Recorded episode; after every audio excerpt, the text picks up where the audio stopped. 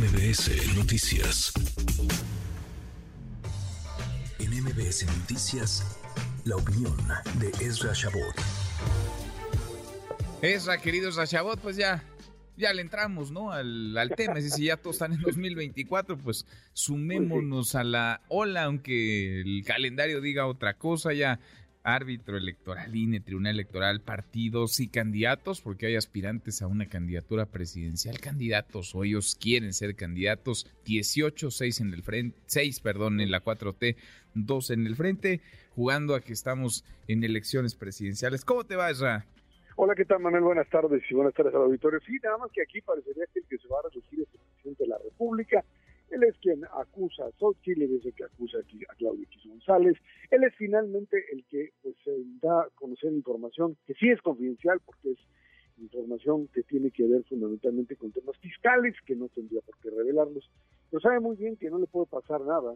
Quizás ese problema. Xochitl finalmente pues, lo demanda en función de pues, estar eh, eh, revelando lo que consideran datos privados.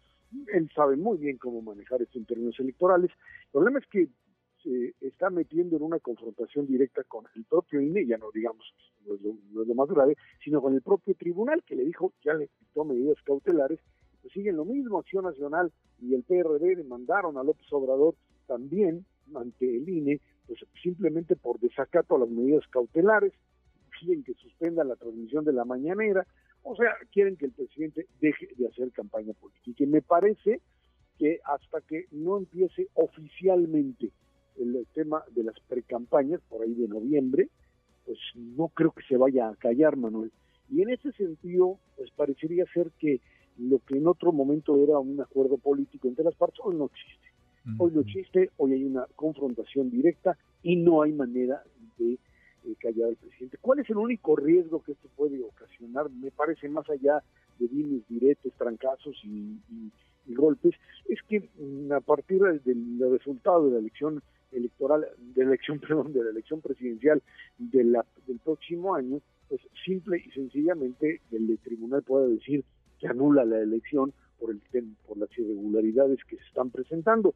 No lo sabemos hasta ahora el propio tribunal y el INE, pues con esto de que sacaron los nuevos lineamientos que pueden finalmente, o sea, los lineamientos que saca el INE a petición del tribunal, como sabemos, eh, Manuel, son básicamente pues eh, mecanismos para tratar de contabilizar el dinero que se están gastando y una disque, eh, pues, revisión de que no estén llamando al voto. El punto importante es si de verdad consigue el propio tribunal pues eh, y el propio INE pues meter todos estos gastos, ubicarlos, monitorearlos y meterlos como gastos de pre-campaña para así reducir la cantidad de dinero que podrían ellos utilizar. Ahora, esto es fácilmente impugnable, Esra, porque como estamos en el mundo de lo de lo ilegal y de la simulación. Y no hay una sola legislación que hable de esto. O sea, no hay una sola legislación que diga, bueno, pues si a estas alturas a alguien se le ocurre que va a hacer campaña, entonces se lo vamos a contar como si fuera un gasto de precampaña o de campaña para él o su partido.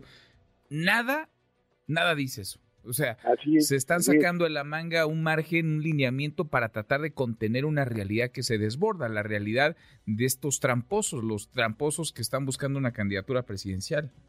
Sí, lo que sucede es que ante esta ruptura, digamos, del acuerdo de consenso político de que las precampañas empezaban en noviembre, pues obviamente aquí lo que el eh, tribunal debería de hacer es decir, señores, ustedes siguen haciendo campaña y aquel que siga haciendo campaña no lo puedo inscribir.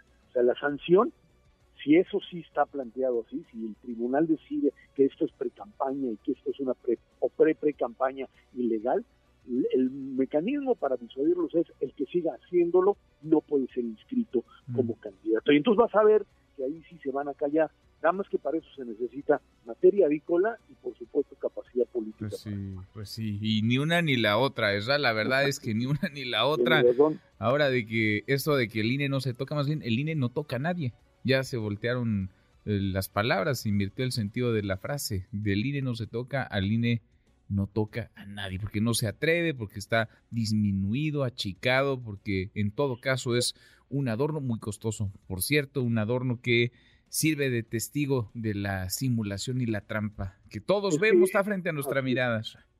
Sí, la verdad es que es el tema del liderazgo. ¿Te acuerdas que discutíamos hace tiempo que si Lorenzo Córdoba, que era muy protagonista, etcétera. Parece ser que pasamos del protagonismo de Córdoba a la ausencia de Tadei, o sea, de alguien que salía a pelear por el instituto y le decían, ¿qué estás haciendo? ¿Estás en contra? ¿Estás tomando posiciones? A alguien que dijo, yo no le entro y hagan lo que quieren. Y creo que en ese sentido, por eso tiene los problemas internos de pues, eh, votaciones que las pierde, cosa que difícilmente le pasaba a Córdoba. No tiene un control político interno tampoco Guadalupe Tadei y por eso, por eso estamos metidos en esta idea de que mejor que cada quien haga lo que se le pegue la Pues sí, cada quien que se rasque con sus propias uñas. En fin. Abrazo grande, gracias, Ra. Gracias, buen fin de semana. Muy buen, muy buen fin de semana. Redes sociales para que siga en contacto: Twitter, Facebook y TikTok. M. López San Martín.